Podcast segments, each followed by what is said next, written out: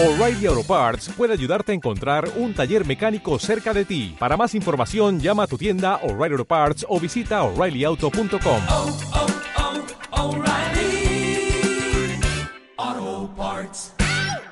En nuestra primera emisión de noticias de este miércoles en Radio Pública de Ecuador informamos acerca de un incendio de proporciones que se registró cerca de la medianoche en la embajada de nuestro país en la ciudad de Washington, en los Estados Unidos. Andrés Montalvo es encargado de negocios de la embajada del Ecuador en los Estados Unidos. ¿Cuál es la situación que se vive a esta hora? Señor Montalvo, buenos días. Buenos días, eh, Néstor. Bueno, en, primer lugar, quiero informarle que eh, afortunadamente no se han eh, registrado daños personales todos los funcionarios de la Embajada del Ecuador, de la misión ante la OEA, del Consulado del Ecuador en Washington, de las agregadurías militares y de policía. Nos encontramos bien y colaborando para superar este lamentable incidente. Eh, se produjo, como usted eh, ha dicho, un incendio de proporciones. Eh, fuimos notificados tan pronto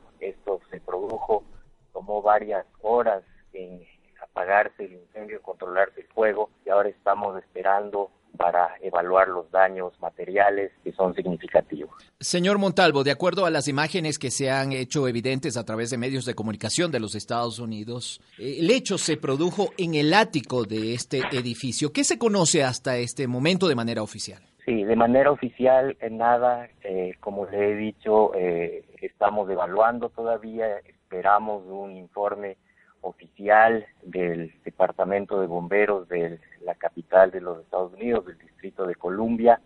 Ellos están trabajando junto con otras autoridades. No tenemos eh, al momento información oficial. Sabemos que efectivamente podría tratarse de, de algún eh, alguna falla eh, de, de, equipos eh, efectivamente cerca del ático.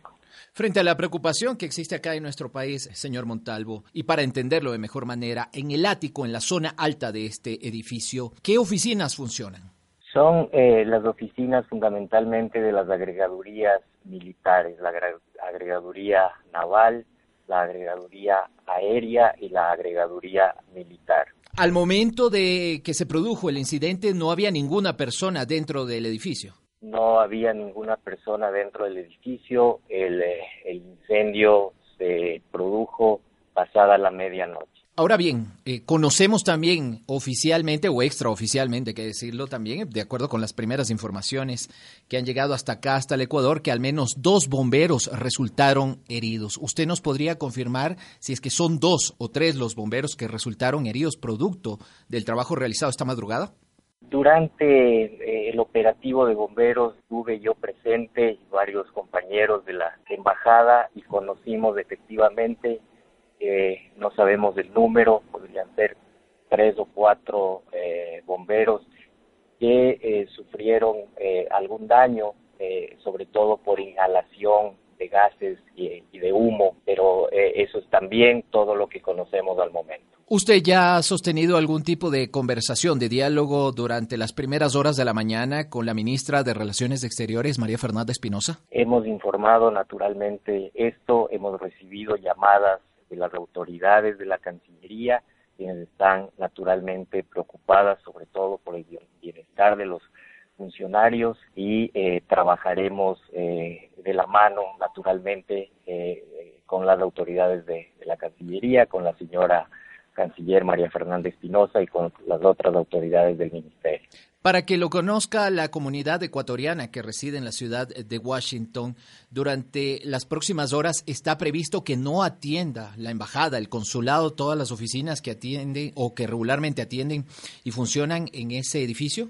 Así es, eh, nuestro cónsul en Washington, eh, el embajador Miguel Carbo, eh, quien también estuvo en horas de la madrugada durante el operativo del cuerpo de bomberos, eh, informó ya a la comunidad mediante un comunicado eh, público que no habrá servicios a, nuestros conciudadanos por este grave incidente producido. Efectivamente, no sabemos cuánto tiempo eh, deberá permanecer cerrada la, embajada, consulado, pero estamos buscando alternativas para que nuestros conciudadanos puedan seguir eh, contando con los servicios consulares eh, que son fundamentales dentro de las labores que realizamos acá en Washington. Mientras tanto, esa posible solución o esa alternativa implicaría trasladar los servicios hacia otro lugar dentro de la misma ciudad de Washington o quizá hacia otra ciudad, por ejemplo, a la ciudad de Nueva York o New Jersey. Eh, sería en, en Washington. Eh, estamos todavía evaluando alternativas. El señor cónsul eh, determinará cuál es la mejor opción.